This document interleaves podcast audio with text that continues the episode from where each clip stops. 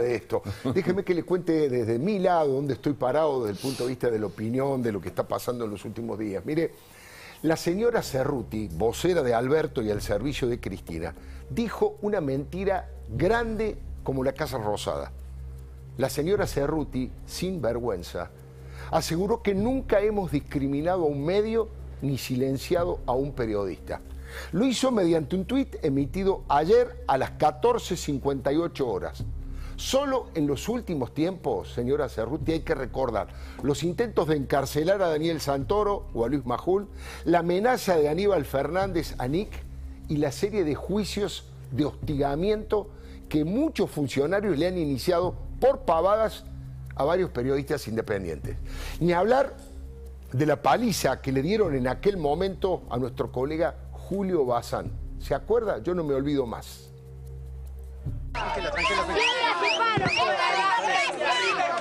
Un compromiso democrático demostrado a lo largo Mirá, de mirá, toda ahí, le tiran una bomba de estruendo y ahí Está. van a haber quemado.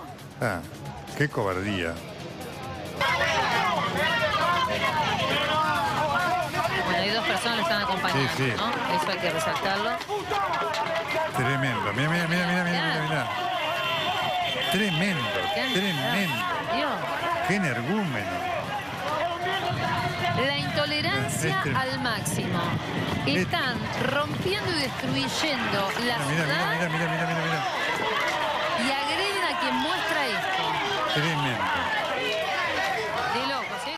Señora Cerruti, no alcanzaría todo un programa para detallar la cantidad de agresiones, discriminaciones y aprietes al que Néstor y Cristina sometieron el periodismo desde su cuna allá en Santa Cruz. El cristinismo, como dice el Graf, siempre odió al periodismo. ¿Se acuerda hace poco de Mario Isi? Desde el escenario dijo, el pueblo un día se va a levantar contra los medios, estoy seguro, dejen gobernar y de tirar pálidas y veneno y de pegarle al presidente. Adelante, don Mario. Por favor a los medios, tengan piedad del pueblo, porque lo que una persona estuvo encerrada en su casa, seguramente que sí, por la pandemia, tuvo que mirar la televisión y la televisión eran todas pálidas, nunca una buena. Y si no hay pálidas acá, la van a buscar a otro lugar del mundo, a traerla para acá. Lo que pasa en otro lugar, el desastre de otro mundo. Entonces, queridos, decirle a los medios, tengan piedad del pueblo, porque el pueblo un día se va a levantar contra los medios. No tengo duda de eso. No tengo duda, porque no puede ser tanto veneno hacia la población. Bueno, eh, lo veían al presidente de la Nación aplaudiendo, por supuesto, esto que es una suerte de incitación a la violencia. ¿Qué puede pensar un militante de base cuando el presidente aplaude un energúmeno que dice eso? Yo creo que Isi debería saber que quien más le pega y le tira pálidas al presidente Fernández, como él dice, es Cristina, con sus gritos, con sus órdenes, y además Fernanda Vallejo, con sus adjetivos descalificativos. Yo creo, señora Cerruti, que ningún periodista se atrevió a llamar a Alberto basofia, mequetrefe, enfermo, inútil, hipócrita. ¿Recuerda esto? Lo dijo Fernanda Vallejo, si no es periodista, ni mucho menos opositora. ¿eh?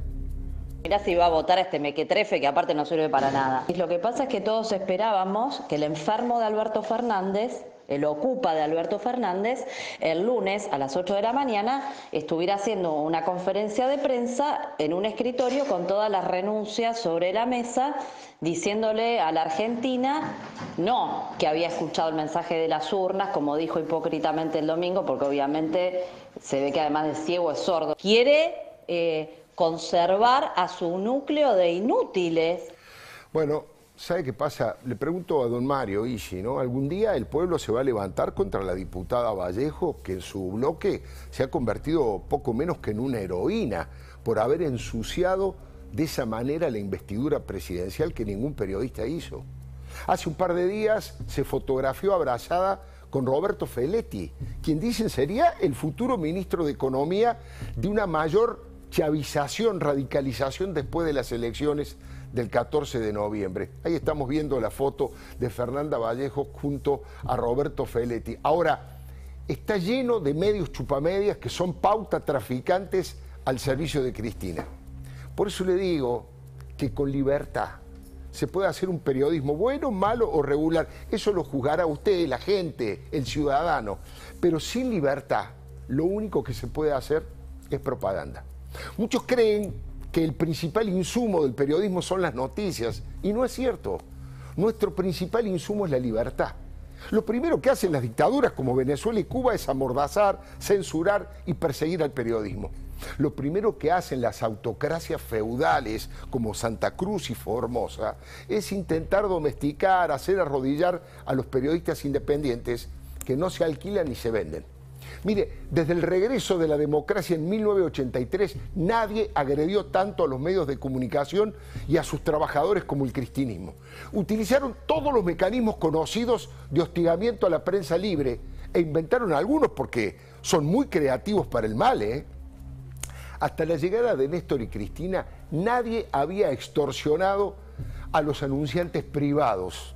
¿Se acuerda? Los obligaron a retirar publicidad en los grandes medios de comunicación para que apoyaran a los medios de comunicación que tenían puesta la camiseta de Cristina. Pasó muchísimo esto. El caso más recordado fue el de los supermercados, esas grandes ofertas que aparecían en los diarios durante el fin de semana. Los obligaron a sacar eso, utilizaron la pauta publicitaria con una ferocidad nunca vista. Castigaron con el látigo a los que no se, podían, no se querían disciplinar. Premiaron con su generosa billetera a los alcahuetes del poder. Les dieron fortunas en pauta y miraron para otro lado ante las evasiones y las elusiones impositivas para que sus cómplices compraran medios de comunicación y los pusieran al servicio de Cristina Eterna. Mire, expulsaron de los medios de comunicación del Estado todo vestigio de pluralismo y convirtieron en unidades básicas que adoctrinan todo el tiempo. Pienso en Pepe Leayer. Juzgaron en una plaza pública al estilo musoliniano a distintos periodistas, colgaron afiches con sus caras e incitaron a los chicos a que los escupieran. ¿Cómo se llama esto? Y además, es tremendo, esta imagen me cuesta verla, les aseguro que me revuelve el estómago ver esta imagen. Y además dispararon misiles de mentiras todos los días contra los cronistas que se negaron a sumarse a la comparsa acá.